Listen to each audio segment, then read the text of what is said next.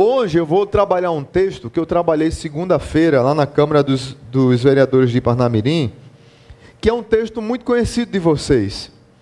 É, e eu posso dizer claramente que é por causa dessa situação, dessa ação do Espírito Santo, que nós hoje temos a palavra de Deus aqui no Ocidente, desse lado de cá. Então, se não fosse esse fato aqui, nós não sabemos se hoje estaríamos ainda é, sendo um povo que estaríamos talvez na estatística daqueles povos que nunca ouviram falar de Jesus Cristo. Mas por causa desse texto aqui, hoje nós ouvimos de Jesus. Abra a sua Bíblia em Atos capítulo 16. Atos capítulo 16. Logo após eh, o concílio de Jerusalém, que é no capítulo 15, Paulo chama os seus discípulos para fazerem a segunda viagem missionária. Atos 16, a partir do verso 6, eu quero ler. Todos acharam? Amém? Quem não achou, diga, pode dizer misericórdia que eu espero. Eu quero que você leia o texto. Amém? Alguma misericórdia? Não, né? Diz assim a palavra. Paulo e seus companheiros viajaram pela regi região da Frígia e da Galácia, tendo sido impedidos pelo Espírito Santo de pregar a palavra na província da Ásia. E guarda bem isso aí: impedidos pelo Espírito Santo. Quando chegaram à fronteira da Mísia, tentaram entrar na Bitínia, mas o Espírito de Jesus os impediu. Então contornaram a Mísia e desceram a Troade. Troade é próximo a Troia, que foi invadida por Alexandre o Grande, vindo da Europa para a Ásia. Verso 9 diz assim: Durante a noite, Paulo teve uma visão na qual um homem da Macedônia estava em pé e lhe suplicava: passe a Macedônia e ajude-nos. Depois que Paulo teve essa visão, preparamos-nos imediatamente para partir para Macedônia, concluindo que Deus nos tinha chamado para lhes pregar o Evangelho. Partindo de Troade, navegamos diretamente para Samotrácia e no dia seguinte partimos para Neápolis. Dali partimos para Filipos, na Macedônia, que é colônia romana e a principal cidade daquele distrito. Ali ficamos vários dias. E aí eu vou ler até o 16, mas vou trabalhar a mensagem até o 12. Mas vamos continuar. No sábado saímos da cidade e fomos para a beira do rio, onde esperávamos encontrar um lugar de oração. Sentamos-nos e, e começamos a conversar com as mulheres que ali é, haviam se reunido. Uma das que ouviam era uma mulher temente a Deus chamada Lídia, vendedora de tecido de púrpura da cidade de Tiatira. O Senhor abriu seu coração para atender a mensagem de Paulo. Tendo sido batizada, bem como os de sua casa, ela nos convidou, dizendo: Se os senhores me consideram uma crente no Senhor, venham ficar em minha casa. E nos convenceu. Pai Santo, muito obrigado por tua palavra e que ela encontre num coração do teu povo nessa manhã abrigo, mas principalmente disposição para entender que nós fomos chamados e nós somos o tempo todo conduzidos pelo Espírito Santo. A missão que nós somos chamados não foi à toa. E nós não devemos nos esquivar daquilo que Deus nos chama. Abençoa a tua igreja, que o Espírito de Jesus nos abençoe. Amém.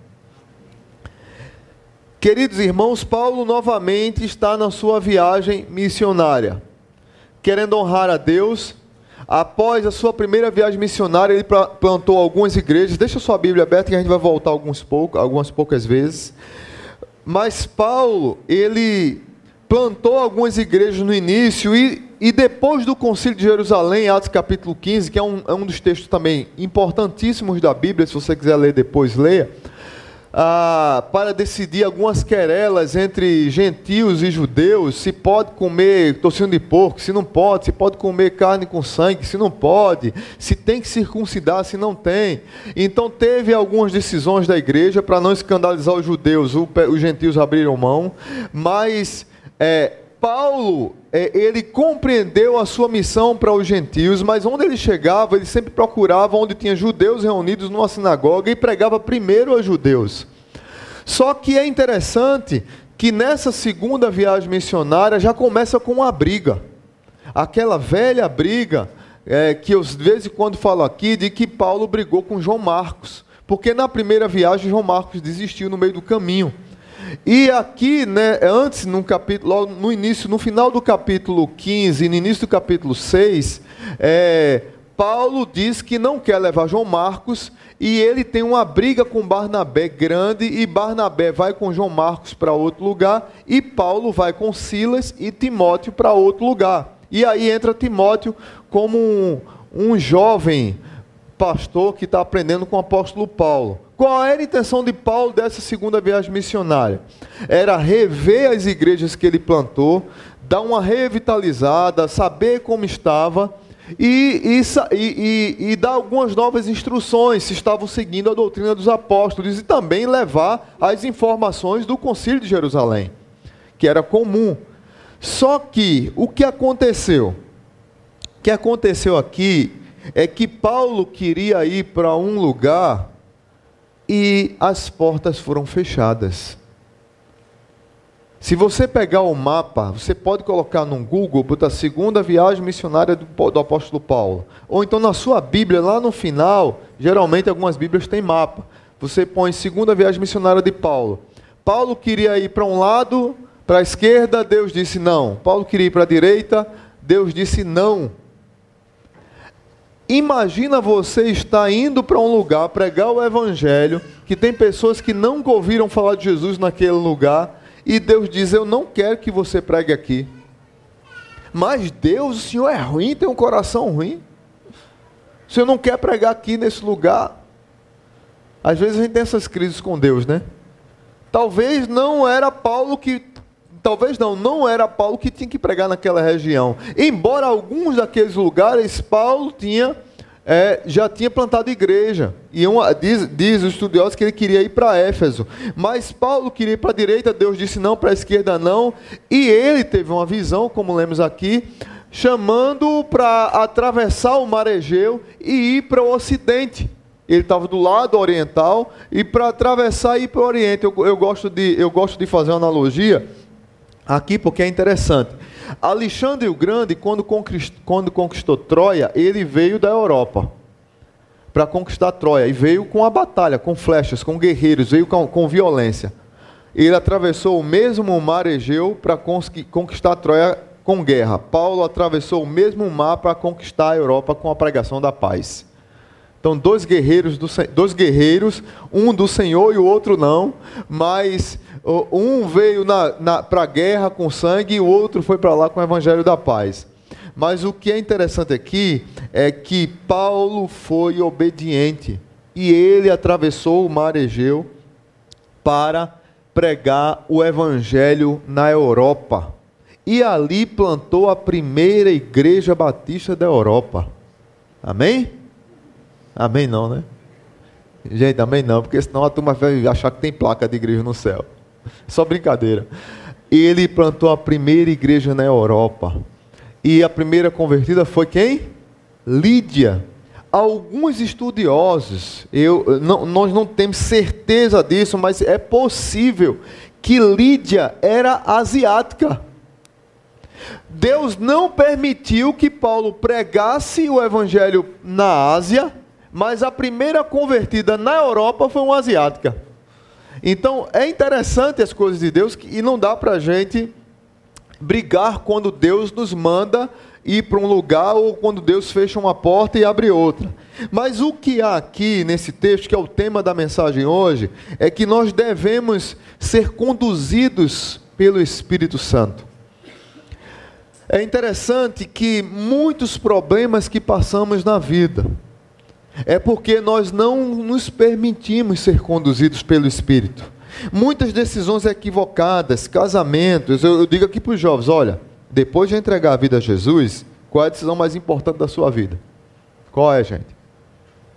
Com quem você vai casar? depois de entregar a vida a Jesus, a decisão mais importante da sua vida é com quem você vai casar. E eu tenho dito para as meninas: cuidado para não escolher um urubu ou um gavião. Cuidado. E eu digo para os meninos: cuidado para não escolher uma mulher doida, varrida. Porque se você não for macho para ela, meu amigo, ela vai destruir você. E é sério, a gente fala isso, mas é sério. É a decisão mais importante depois de entregar a vida a Jesus. Decisões para o emprego, decisões de comprar uma casa ou não comprar, decisões de seguir uma carreira ou não. Mas às vezes Deus dá sinais para a gente, e aqui eu quero trazer um pouco para a nossa vida, e depois eu vou voltar para a missão de Paulo. Porque muitas vezes nós não queremos ouvir a direção de Deus para a nossa vida. Muitas vezes nós não queremos ser sensíveis a Deus naquilo que Ele quer para a nossa vida, e Deus nos dá sinais, nos dá sinais, nos dá e nós não queremos. Paulo, voltando para ele, era um homem extremamente sensível à palavra de Deus, ao Espírito Santo de Deus, apesar de ser um cara extremamente instruído. Paulo poderia dizer: Eu já sei tudo, eu sou intelectual, eu era um grande homem da lei, da lei é, judaica. Para que eu vou, eu vou acreditar em, em sensibilidade espiritual, em, em saber o que Deus quer para a minha vida? Não, eu vou decidir porque eu sou bom. A minha cabeça é boa, eu sou bom. Então, cuidado. Quando você toma a decisão por sua inteligência, por sua autossuficiência e por sua autocapacidade. Você pode quebrar a cara. Paulo disse: Não, não vou fazer isso. Eu vou ouvir o que o Espírito Santo está dizendo. Doutor Warren Wisby, Warren Wisby, um pastor que eu gosto muito, ele disse que para o apóstolo Paulo a igreja de Antioquia não era um estacionamento, que foi a igreja de Antioquia que deu o primeiro avanço missionário quando Paulo e Barnabé, que eram os líderes da igreja, foram enviados como missionários na primeira viagem missionária. Mas a igreja de Antioquia não, não era um estacionamento, era uma plataforma de lançamento. Não podia acomodar-se a um ministério confortável, enquanto havia portas abertas para pregar o evangelho. E aí ele cita um pastor chamado Robertson, que escreveu um livro chamado A Grande Omissão, que diz o seguinte: em um mundo, veja bem esses dados, são dados é, catalogados alguns anos atrás, talvez esteja desatualizado, mas eu achei interessante isso. Em um mundo no qual nove dentre dez pessoas estão perdidas, três dentre quatro nunca ouviram falar de uma saída para a vida, e uma dentre duas não pode ouvir. A igreja ainda continua dormindo. Acaso pensamos haver outro caminho? Ou não nos importamos tanto assim com, os, com as almas perdidas? Paulo se importava ao ponto de ser conduzido pelo Espírito Santo para atravessar um rio, um mar, atravessar um, atravessar um mar para poder pregar o evangelho em outro lugar, que talvez nenhum dos outros tivesse pensando, não é só para a gente aqui. Vocês lembram lá no início de Atos que Deus teve que fazer Herodes começou uma perseguição em Jerusalém para que a igreja avançasse, porque os judeus estavam arrogantes demais, num bem bom. Não, eh, nós somos judeus, a menina dos olhos de Deus, e Jesus veio só para nós. E Deus teve que impor uma perseguição contra aquele povo para que aquele povo saísse pregar seu evangelho. Ser conduzido pelo Espírito Santo implica em ser transformado pelo Espírito Santo. Tem muitas pessoas que dizem: Eu aceitei Jesus como meu Senhor e Salvador, mas não se deixa ser transformado pelo Senhor Jesus. E ser transformado pelo Espírito Santo significa, é sinônimo de eu vou me comprometer a transformar outras vidas. E aí eu queria trazer algumas lições para mim e para a sua vida. Pastor, é possível ser conduzido pelo Espírito Santo hoje? Como é que eu faço isso? Sim, é possível. Quando é que eu sou conduzido pelo Espírito Santo? Quando fazemos a vontade de Deus. E aí eu queria que você visse o verso 6. Verso 6, só a primeira parte. Paulo e seus companheiros viajaram pela região da Frígia e da Galácia. Como eu disse a vocês, Paulo estava revisitando algumas igrejas. Galácia, provavelmente a igreja de Gálatas é a primeira igreja que Paulo fundou, que tem lá o livro de Gálatas, né? Como tem essa igreja que ele fundou em Filipos, tem um livro de Filipenses, que é a velha carta da alegria. Mas eu queria trazer para mim, para você, uma, uma questão aqui. Quando eu sou conduzido pelo Espírito Santo, eu faço a vontade de Deus. Paulo estava fazendo a vontade de Deus, sim. Talvez Paulo e Silas, mesmo com a briga com Barnabé, é interessante que, que nós crentes brigamos, mas Deus usa nossas brigas para avançar o Evangelho, independente das nossas brigas. Tinha apenas uma caravana missionária, depois da briga tinha duas, amém. Amém, misericórdia, não sei o que você vai achar. Eu sei que Paulo e Barnabé brigou e saiu duas caravanas, amém? Não foi? Uma Assembleia de Deus e uma presbiteriana. Para não falar só dos batistas, né? Mas saiu igreja dali, de Paulo e Barnabé. O que eu quero dizer é que Paulo e Barnabé, Paulo e Silas, Paulo e Timóteo, Paulo e João Marcos, eles estavam obedecendo os planos de Deus e provavelmente abriram mão de algumas coisas da sua própria vida, de seus planos pessoais, de conforto. Nós vivemos numa geração que pensa apenas no seu próprio umbigo, que põe os filhos numa bolha de proteção. Uma das coisas que eu falei segunda-feira lá na Câmara de Natal sobre o, o, a audiência pública é, é que como é que nós. Uma das maneiras que os estudiosos têm dito hoje para se evitar suicídio, sabe qual é? Sabe como é que se previne suicídio na adolescência? É na infância.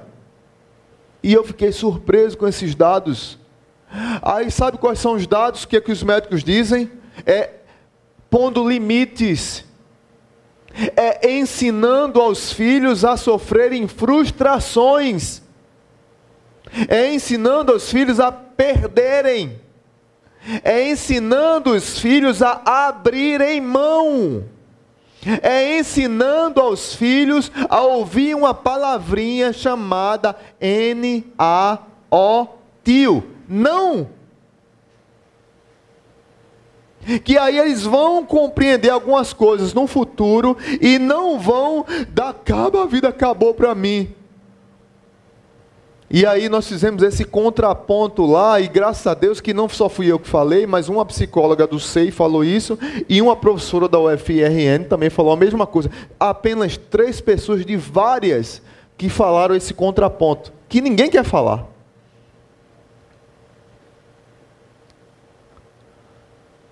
Paulo, Silas aprenderam a se frustrar na vida e a abrir mão de algumas coisas para se colocar nas mãos de Deus.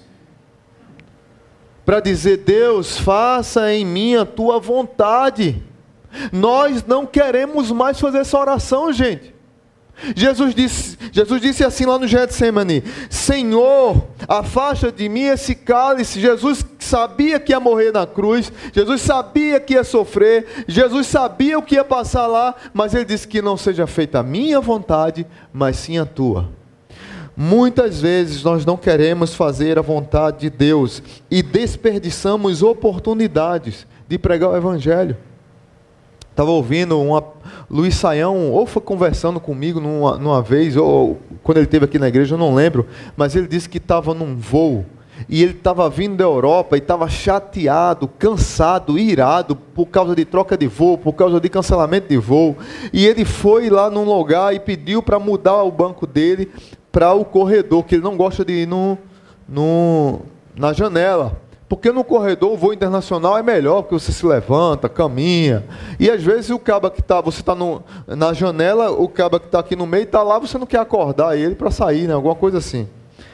E, ele, e Deus colocou ele, e, e, o pessoal esqueceu e colocaram ele na janela. Aí de repente sentou do lado dele um, um grande homem, mas era um cara grandão, mais grandão do que ele, que estavam os dois lá espremidos só que o cara era um grande, um, um grande executivo, ministro, alguma coisa de um país aí. E o cara começou a puxar conversa com ele, ele estava irado. Ele disse: que, que, cara para falar, que cara chato. O cara não para um minuto de falar. Eu disse, rapaz, você. Quem manda você falar oito idiomas? Então o cara começa a falar inglês, você. É, Deus colocou você lá para isso, né? E ele. Esse cara não vai parar de falar e daqui a pouco o cara deu uma brecha e ele entendeu. Ele disse: Eu tenho que pregar o evangelho para esse cara. Aí o cara nunca ouviu falar de Jesus, hum, como a gente ouve. Ouviu como um líder, como um, um líder religioso, alguma coisa assim. E o cara falava de uma, de uma criação, de um mundo diferente, de uma nova proposta, de um rei é, íntegro. E ele disse: Você está falando da Bíblia? Ele disse: Eu estou falando da Bíblia? E Luiz Saião, sim, você está falando da palavra de Deus. Isso aí, você está falando de Jesus. Ele disse: Não, aonde é que tem isso? Tem na Bíblia, sim. Resumindo, pararam na Turquia. O cara tinha também residência na Turquia. O cara gostou de Saião, chamou para casa dele. O cara se comprometeu a ler a Bíblia leu a Bíblia, marcaram depois, e esse homem é, entregou a vida a Jesus Cristo. O que eu quero dizer para vocês é que às vezes nós não queremos fazer a vontade de Deus, mas às vezes Deus coloca pessoas, às vezes não, todo dia, Deus coloca pessoas do meu e do seu lado para que eu obedeça mesmo que eu tenha outros planos. Às vezes nós atrasamos no sinal, às vezes o carro quebra, às vezes a fila do banco é mais tempo do que o que a gente queria, e as frustrações vão chegando, e oportunidades aparecem, e nós não percebemos porque perdemos a sensibilidade de nos conectarmos com Deus. E às vezes só reclamamos. É assim essa nossa geração ou não? É a geração que só faz reclamar. Como diz o Teodoro Dampio, a geração do mimimi. É essa geração que nós vivemos. E nós, os mais velhos, caramba, eu estou me chamando de mais velho. Estou ficando mesmo. Os nós, os mais velhos, estamos aprendendo, nós estamos sendo discipulados pelos mais jovens. Os jovens são mais apressados, mais é normal, mas a gente está pegando com eles isso, quando a gente deveria ensinar o contrário. Então, quando é que eu sou conduzido pelo Espírito Santo? Quando eu faço a vontade de Deus, quando eu faço a missão de Deus, independente da oportunidade que se abra ou que se feche. Amém? Segunda lição. Como é que eu sou conduzido pelo Espírito Santo, pastor? Quando continuamos na jornada, apesar das portas fechadas. Verso 6, no, no, na parte B, diz: Tendo sido impedidos pelo Espírito Santo de pregar a palavra na província da Ásia. Quando chegaram à fronteira da Mísia, tentaram entrar na Bitínia, mas o Espírito de Jesus os impediu. Então contornaram a Mísia e desceram a Troade. Queridos irmãos, é interessante demais esse texto. As portas foram fechadas para Paulo e Silas. Eles estavam numa cidade que eles já tinham familiaridade, que confortavelmente estava bom para eles. Do lado deles, perto deles, eles já conheciam algumas, eles já tinham passado por lá. Algumas já tinham plantado igreja e Deus disse: aqui não. Aqui não. Agora eu quero que avance. Ah, eu costumo dizer para um crente batista que quer viajar, que quer sair, é, alguém que chega para conversar, pastor, eu quero viajar, eu vou me mudar para tal lugar. Eu, se não tiver igreja, abra uma. Antes de você ir como profissional, como, como executivo de uma empresa, Deus está lhe chamando como missionário. Tinha um jovem aqui na igreja, um homem de Deus, chamado Wagner, da, do Exército Brasileiro, ele dizia assim: Eu sou empregado de Deus, era alguma coisa que ele dizia assim, não sei quem lembra, não sei se Tiagão lembra, era, eu sou empregado de Deus, né? E faço bico no exército. Eu sou empregado missionário. Hã?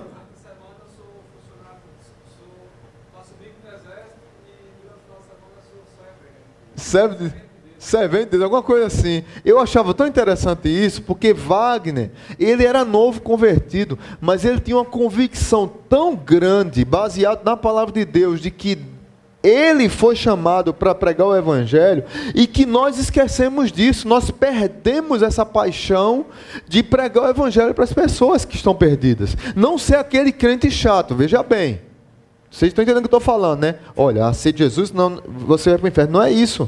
É aproveitar oportunidades para pregar o Evangelho no coração daquelas pessoas com amor, com zelo, com, com, com carinho por essas pessoas. Infelizmente, nós perdemos essa paixão.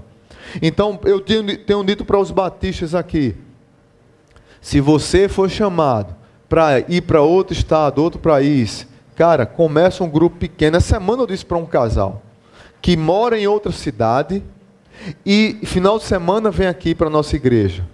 E eu disse: Lá tem igrejas que vocês podem ir. Tem, pastor, mas a gente não se adaptou. Abra uma célula na sua casa. Ah, pastor, isso negócio crescer. Glória a Deus, mais uma igreja na cidade. Amém? Nós precisamos entender que temos uma missão a fazer. Paulo, ele não desistiu de fazer a missão porque uma porta foi fechada, porque outra porta foi fechada, ele avançou. Diz a Bíblia que ele foi impedido pelo Espírito Santo no verso 7.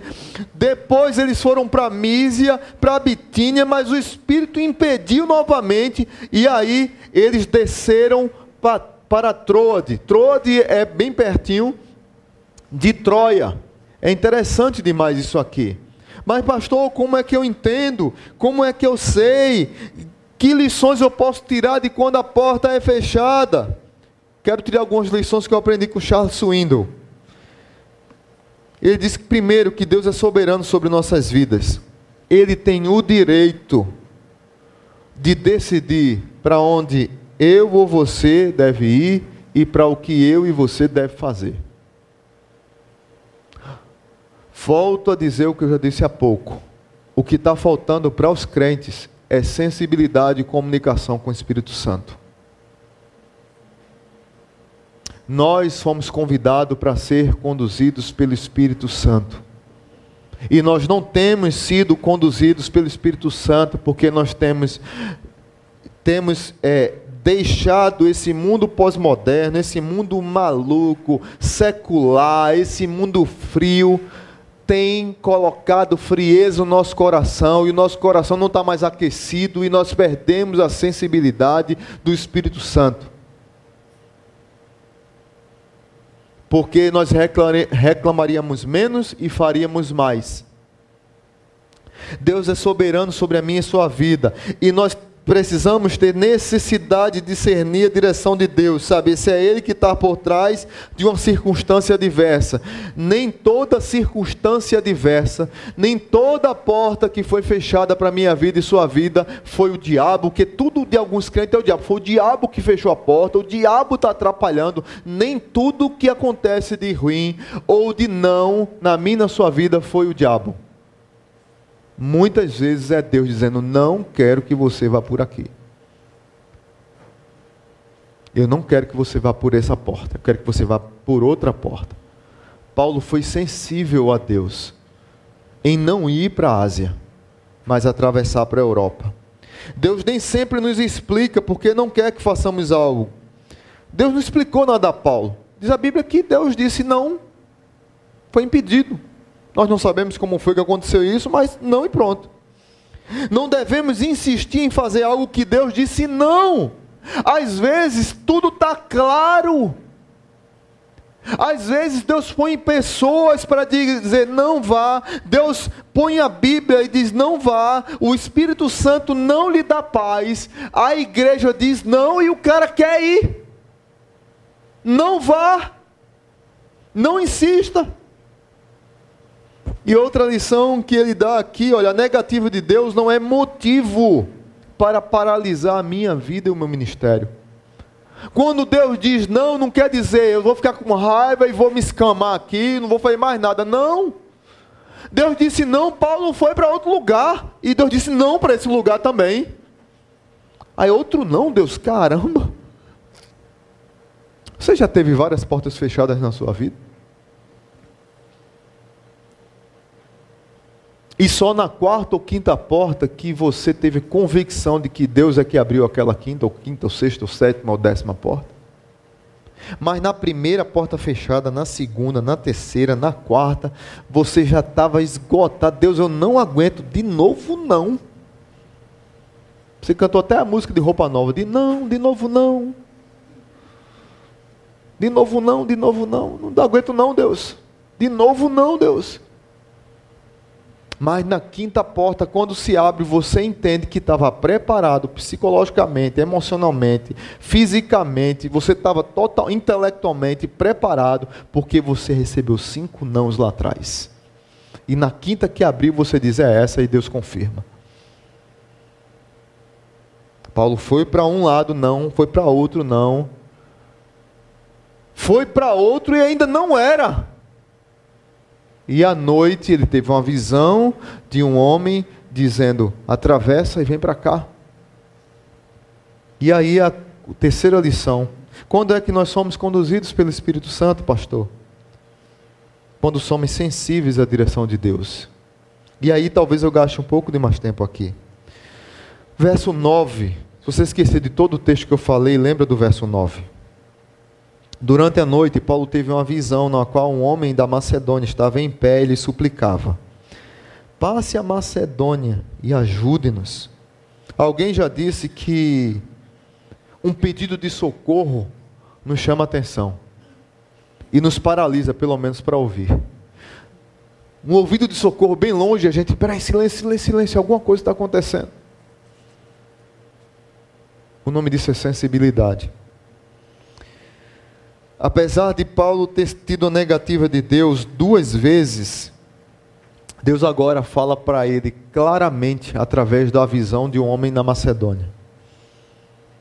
Ele viu um varão em pé e ele viu esse homem rogando, ele escutou. E essa ideia que nós estamos perdendo com esse secularismo, com esse mundo tão ocupado, que nós estamos tão estressados e nós não paramos mais, não nos silenciamos mais para ouvir Deus, para orar a Deus, nós não temos mais tempo de solitude. Eu tenho falado aqui em diversos momentos sobre disciplinas espirituais que nós esquecemos.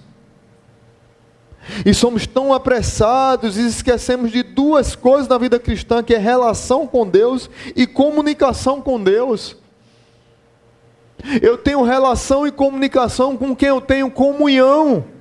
Mas eu não tenho comunhão com Deus porque eu estou apressado demais, o tempo todo preocupado demais. Qual foi a última vez que você buscou a direção de Deus na palavra dEle? Qual foi a última vez que você pediu um conselho sábio a alguém que você considera? Qual foi a última vez que você, lendo a Bíblia, ouvindo uma canção, acalmou seu coração e lágrimas desceram dos seus olhos? Qual foi a última vez que a palavra de Deus ela cativou seu coração, como cativou Lutero lá atrás a, a ter coragem de fazer a reforma? E dizer que a minha mente está cativa a Cristo e não ao Papa. Eu estou fazendo sim a vontade de Deus, porque a palavra está confirmada, mas nós não temos tempo para isso, nós não temos tempo para o silêncio, nós não temos tempo para nos tornar sensíveis à direção de Deus. Quando é que eu sou conduzido pelo Espírito Santo? Quando eu sou sensível à voz de Deus. Eu gosto de uma frase, já citei várias vezes aqui na igreja, que tem a ver com a disciplina espiritual da solitude. Perguntaram à Madre Teresa de Calcutá o que é que ela falava para Deus quando ia orar. E ela dizia: Nada, eu só escuto. E Deus fala o que para a senhora quando a senhora está orando? Nada, ele só me escuta. Não parece nada isso, mas é muita coisa. É o silêncio que eu preciso ter para que o meu coração se acalme e Deus fale comigo, nesse mundo tão barulhento. Quero trazer algumas lições aqui do que eu tenho feito na minha vida e do que eu tenho feito quando eu vou aconselhar alguém a tomar uma decisão. Pode ser que não sirva para você, pode ser que sirva. Eu poderia citar aqui 50 versículos bíblicos para que você tome a direção de Deus na sua vida, mas eu vou citar apenas quatro. Como é que eu faço para desfrutar das ser sensível a Deus para tomar uma decisão? Primeiro, Deus nos conduz por meio de Sua palavra, escrita. Salmo 119, 105, o que é que diz? Quem lembra? Lâmpada. Lâmpada para os meus pés e luz para os meus caminhos. A NVI diz, ela, ela traduz de maneira muito especial, diz assim: A tua palavra é lâmpada que ilumina os meus passos e luz que clareia o meu caminho.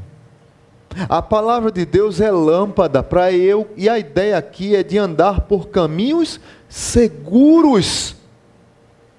Se as decisões que eu estou tomando na minha vida são decisões pautadas na palavra, vai em frente, meu irmão. Vai haver dificuldades, vai. Depois disso aqui, sabe o que aconteceu com o apóstolo Paulo? Quando o evangelho chega no lugar podre, quando o evangelho chega no lugar escuro, sabe o que foi que aconteceu com o apóstolo Paulo e Silas? Depois de abrir a igreja de Filipos, Paulo foi preso. Paulo foi açoitado, Paulo ficou numa masmorra, amarrado os pés e mãos vários dias. Sabe o que Paulo e Silas estavam fazendo lá, na prisão? Cantando. É doido, Paulo cara está preso, apanhou e está cantando. Não, ele estava fazendo a vontade de Deus. A lâmpada da palavra de Deus iluminou, ele sabia que estava fazendo o certo. Quando você está sofrendo, mas está num caminho de Deus, você fica em paz. Quando as lágrimas chegam, quando a dor chega, quando o sofrimento chega, quando as dificuldades aparecem, mas você sabe que a palavra de Deus foi lâmpada que iluminou seus passos, você fica tranquilo. Mesmo que chegue a dor, o sofrimento, o desespero, porque você é humano, mas você fica em paz. Deus me conduziu até aqui. Deus nos conduz por meio de Sua palavra. Segundo, Deus nos conduz por meio de estímulo interior do Espírito Santo. Salmo 32, 8 diz assim: Eu o instruirei e o ensinarei no caminho que você deve seguir. Eu o aconselharei e cuidarei de você. É interessante que o Salmo 32, ele remota um pouco o que Moisés fez, o que Abraão fez, o que Davi fez. Em muitos momentos de crise, Deus, eu não aguento ir para esse lugar sozinho, não dá certo.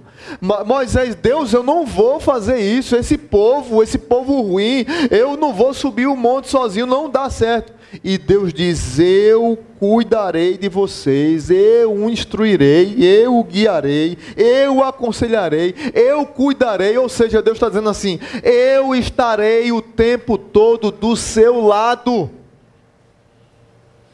E isso vai confirmando com uma chama que aquece o seu coração e você dá um passo tranquilo.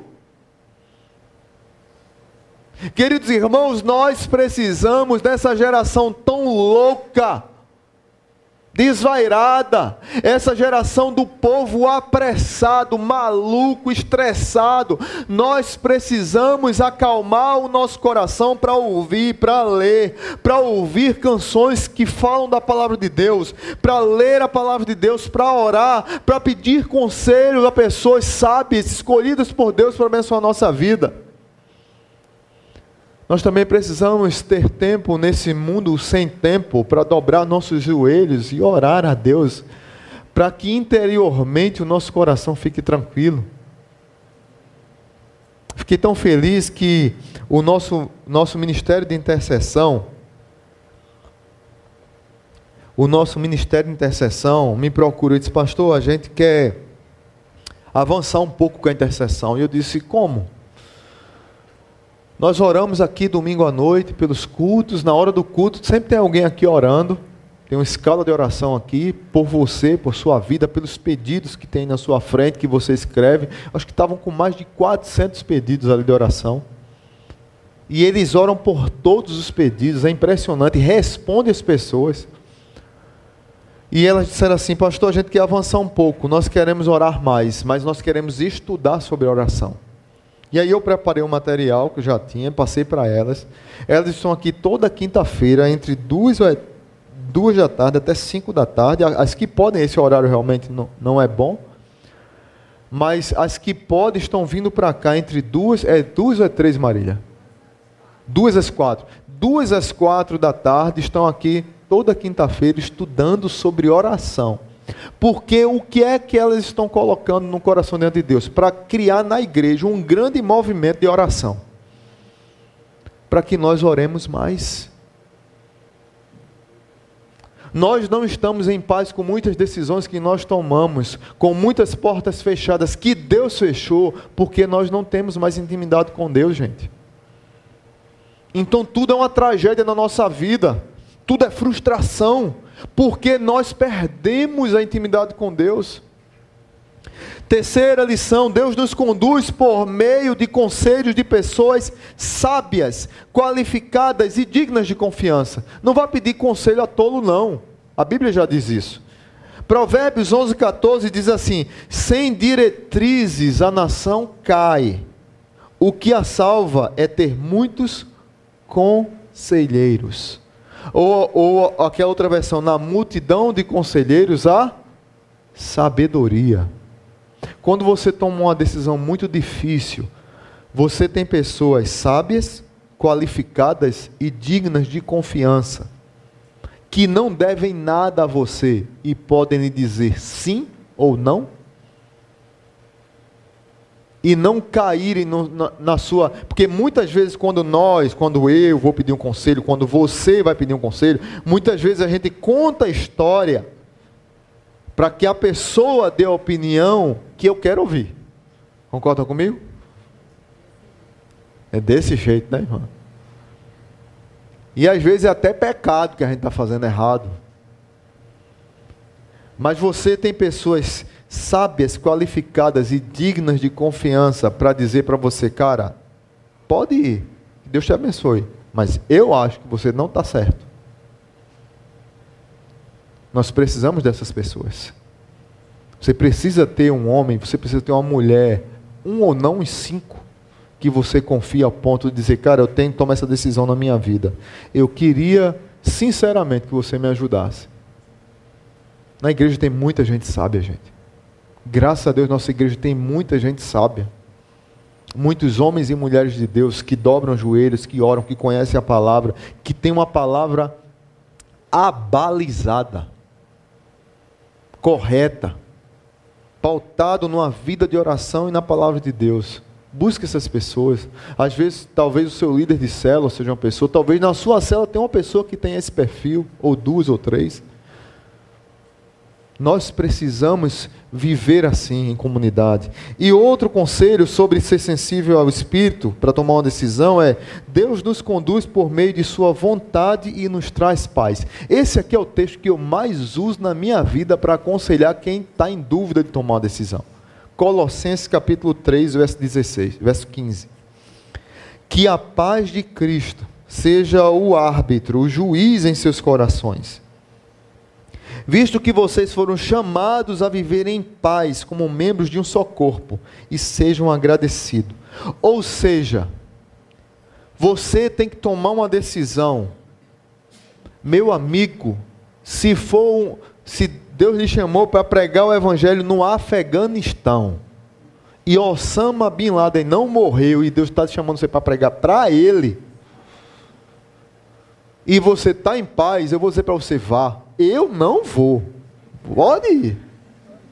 Eu não vou. Eu sou igual a Jonas nessa hora. Jonas não queria ir para Nínive, a gente mete o cacete em Jonas, né? Jonas era, era Jonas era, era corajoso para dizer não para Deus. Deus ele pode dizer não para a gente, agora a gente dizer não para Deus. Jonas disse: Eu não vou nada para os ninivitas. Os ninivitas fazem, fazem é, montanha de cabeças dos seus inimigos. Eu vou pregar para eles? Vou nada. Aí Deus disse: Você vai, meu filho. E ele disse: Eu vou, mas eu vou, eu vou, mas por dentro eu não vou. Eu obedeço, mas a minha alma não lhe obedece. E Deus disse: Não quero, eu quero que você vá. E ele vai correndo, correndo. Olha, vai cair o castigo de Deus, se converte, se arrependa, correndo, correndo, para ninguém ouvir. Tá... Todo mundo se converteu na cidade.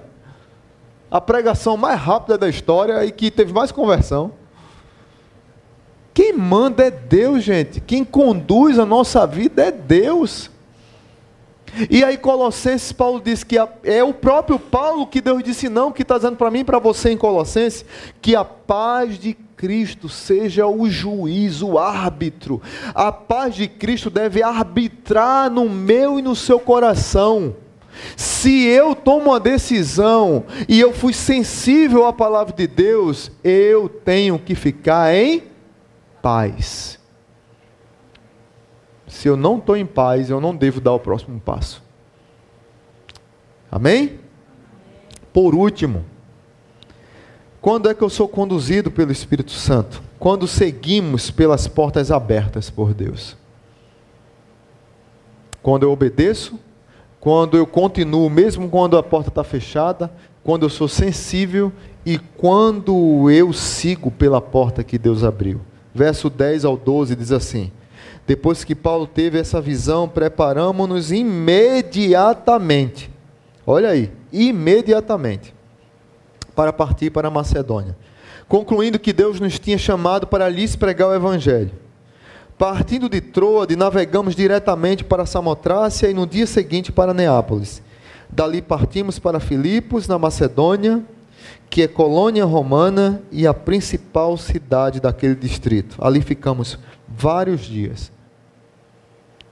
Filipos, a primeira cidade da Europa que foi plantada uma igreja. E é interessante que Deus usou a partir da vida de um grupo de mulheres e usou uma mulher que diz o verso 14, que eu acho lindo o verso 14.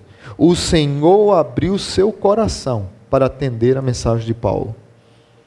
Se Deus abre porta, Deus vai abrir corações para ouvir a sua palavra.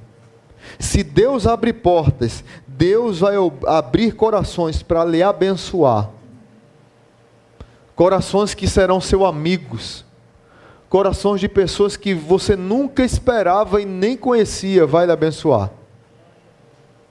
Nós precisamos crer que o Deus é o Deus da missão, que o Espírito Santo é o Espírito que conduz para a missão. Quando conhecemos a vontade de Deus, devemos confiar que Ele abrirá portas e avançarmos, e avançarmos, e avançarmos. Deus tem um povo com o coração aberto, querendo ouvir a mensagem do Evangelho. E aí eu volto à reflexão que eu fiz no início. Irmão, se Deus não tivesse, isso tem. Você diz, não, pastor, o que é que isso aí tem a ver com a reforma protestante? O que você falou tem a ver com agora, são outros 500. O que isso tem a ver comigo? Meu amigo, isso tem tudo a ver com você.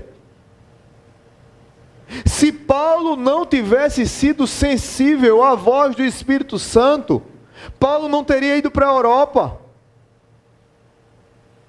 A Europa não teria é, é, é, dado tantos frutos cristãos como deram na sua história. Leia a história. Os países mais desenvolvidos do mundo são países cristãos. Cristãos evangélicos, protestantes. Só é, só, é, só é você ler A Ética Protestante e o Espírito do Capitalismo de Max Weber, que é um sociólogo. As missões cristãs a partir da Europa para o mundo, para a Ásia, para a África, para o Oriente Médio, que voltou para lá, né? Para, para as Américas. A partir da Europa, o Evangelho se espalhou para o mundo inteiro. Se Paulo tivesse dito não, talvez eu e você nunca tivéssemos ouvido falar de Jesus Cristo. Da Europa vai para a América, da América vem para o Brasil.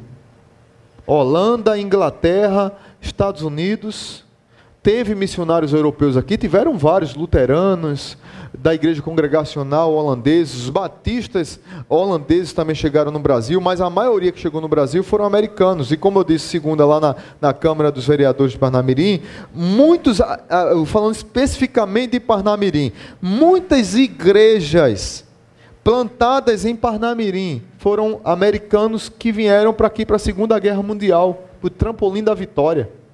Aqui era um ponto estratégico que a Alemanha queria invadir porque era perto da África, é o lugar mais próximo da África. Então a Alemanha tinha uma estratégia já preparada para invadir Parnamirim. Aí os americanos e os aliados chegaram primeiro. Tinha, na época da Segunda Guerra Mundial, tinha mais de 10 mil soldados americanos aqui no Rio Grande do Norte. Muitos deles se aproveitaram para fazer promiscuidade, prostituição, coisa errada. Mas tinha muito crente no meio também. E muita igreja foi plantada por esses soldados. Muitos terrenos que hoje nossas igrejas estão foram doadas pelos americanos, que, eram que eram locais que eles dormiam. Por exemplo, o Elim lá dos batistas regulares ali em Lagoa do Bonfim, era um acampamento onde eles dormiam e era cemitério de soldados que morriam aqui na Segunda Guerra. E eles foram embora e doaram aquilo para os batistas regulares, que é a melhor, dizem que é o melhor banho da lagoa. Aí aquela parte ali, americana é inteligente, né? comprou uma parte boa da Lagoa do Bonfim. Então muitas igrejas plantadas aqui foram por eles, mas eles ouviram a pregação que veio da Holanda, a pregação que veio da Inglaterra, a pregação que veio de Paulo, porque foi sensível ao Espírito Santo, atravessou o mar Egeu e chegou em Filipos. Você ouve o Evangelho hoje porque Paulo foi sensível ao Espírito Santo lá atrás. Tem pessoas que estão na minha frente, tem pessoas que estão do outro lado da rua, tem pessoas que estão no meu trabalho, na minha casa, na minha faculdade, na minha família, que precisa que eu atravesse o meu mar Egeu para que ela possa ouvir a palavra da salvação. Mas eu preciso ser sensível à voz do Espírito Santo para fazer isso. Quantas Lídias estão esperando a minha e a sua pregação? O legado da reforma é maravilhoso, mas ele continua na minha missão no presente. Por isso que a reforma tem que continuar reformando a minha vida e a vida dos meus irmãos. Talvez tenha uma Lídia esperando para ouvir da minha palavra, da minha boca, da palavra de Deus da minha boca, da sua boca. Não se esquive do, do chamado de Deus para pregar o Evangelho. Não se esquive do chamado de Deus para ser sensível à vontade de Deus, para ser conduzido pelo Espírito Santo para avançar com a palavra. Talvez você que está aqui nessa manhã que nos assiste não tenha dimensão, por exemplo, uma história que eu acho linda, é a história de John Hus, que ele foi morto numa fogueira 100, 102 anos antes de Martinho Lutero. Mas ele disse uma coisa interessante antes de ser morto. Ele disse: podem matar o ganso. Porque John Hus, é, significa ganso em alemão. E ele disse: vocês podem matar o ganso. Mas daqui a 100 anos, Deus levantará um cisne que vocês não poderão queimar. 102 anos depois, Martinho Lutero fez a reforma protestante. A voz do Espírito não pode ser calada, nunca será, porque a palavra de Deus nunca apagará. E Deus usa eu e você para transmitir essa palavra. Mas nós precisamos voltar a dizer: Deus, eis-me aqui. Eu quero ser conduzido pelo Senhor para ser canal de bênção, sal da terra e luz do mundo para as nações. E aí, para finalizar, eu quero fazer um desafio missionário aqui. É sério, viu o que eu vou fazer? O evangelho veio da Ásia para a gente. Paulo ouviu e veio. Será que Deus não está apontando Ásia, Europa e chegou aqui? A Europa hoje está fragilizada. Hoje, o que a Europa está pedindo é missionários profissionais para ir para lá, pregar o Evangelho. Os Estados Unidos está muitas igrejas também fechando, apesar de ter muitas igrejas fortes ainda. Mas será que Deus não está despertando até em nosso meio, ou pessoas que queiram ajudar missionários que estão lá, ou Deus está desafiando algum aqui para ir para lá? Não veio da Ásia para cá, não veio da Europa para cá, não veio dos Estados Unidos para cá? Será que de repente Deus está nos chamando para ir para lá? Reflita comigo, ore, pense bem. Talvez você seja um chamado por Deus para isso. Que Deus abençoe sua vida. Curva a tua cabeça e vamos agradecer a Ele. Pai bendito, muito obrigado por essa manhã, por tua palavra, por essa reflexão, que ela nos traga realmente direção, entendendo que temos um chamado para continuar pregando esse evangelho que impactou o mundo através da reforma protestante. Quantos hospitais foram feitos, quantas escolas, quantas universidades, as melhores, as principais universidades do mundo foram fundadas por igrejas, por pastores, por homens de fé. Muitas delas hoje são extremamente secularizadas, ateias, longe do Senhor. A minha oração, Pai, é que o Senhor nos incomode a continuar pregando o Evangelho da graça e continuar espalhando esse Evangelho em todas as nações. Talvez muitos de nós estamos aqui acomodados nesse lugar maravilhoso, paraíso chamado Rio Grande do Norte. Mas de repente Deus está nos chamando para outro lugar. De repente Deus está nos convidando para avançar para outro país. De repente Deus está nos convidando para ir para outro estado, para ir para outra região. De repente Deus está nos incomodando para ajudar financeiramente um projeto em outro lugar. De, repente Deus está nos chamando e nos convidando para orar por um missionário em outro país. Talvez Deus esteja nos chamando para fazer uma viagem missionária de apoio. De repente, pegar minhas férias e passar 15 dias, de repente, na Europa com o nosso pastor Jorge Wanderson. Passar 15 dias lá, eles precisam do nosso abraço. Eles não têm isso. E eu indo lá é um abraço de Deus. Um irmão aqui indo lá ou passando por lá é um abraço de Deus na vida daquela família. Talvez Deus esteja nos incomodando para reclamar menos e ser mais. De repente ir na Ásia mesmo, atravessar os oceanos e ir lá na Ásia, conhecer um trabalho naquela região. E abençoar aquele povo, sei lá, dar uma aula, é, levar uma assistência, levar a minha profissão para abençoar aquele país. Eu não sei, Pai, mas nos incomoda nos incomoda fazermos a tua vontade e a crermos que o Senhor está na frente. Não permite que as nossas decisões sejam decisões erradas, mas sejam decisões de vidas que estão pautadas na palavra, decisões de vidas que são sensíveis ao Espírito Santo de Deus. E é nesse espírito que eu oro agradecido, no nome de Jesus, que o amor de Deus o Pai, que a graça maravilhosa do Senhor e que a comunhão do Espírito nos acompanhe, no nome de Jesus. Amém. Antes do louvor cantar essa música, pode ficar tocando, só para vocês terem uma ideia da necessidade fora.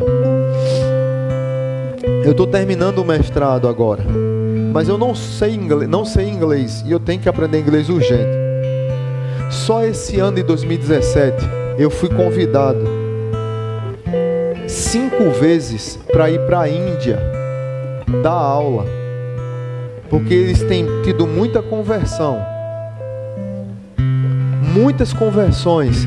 Tem muitas pessoas com chamado missionário plantando igreja na Índia, mas eles não têm conhecimento bíblico. Mas eles estão abrindo igreja, Deus está fazendo um milagre naquele país. E eles precisam de pessoas que vão lá, passam um mês dando aula, dando treinamento, discipulado bíblico.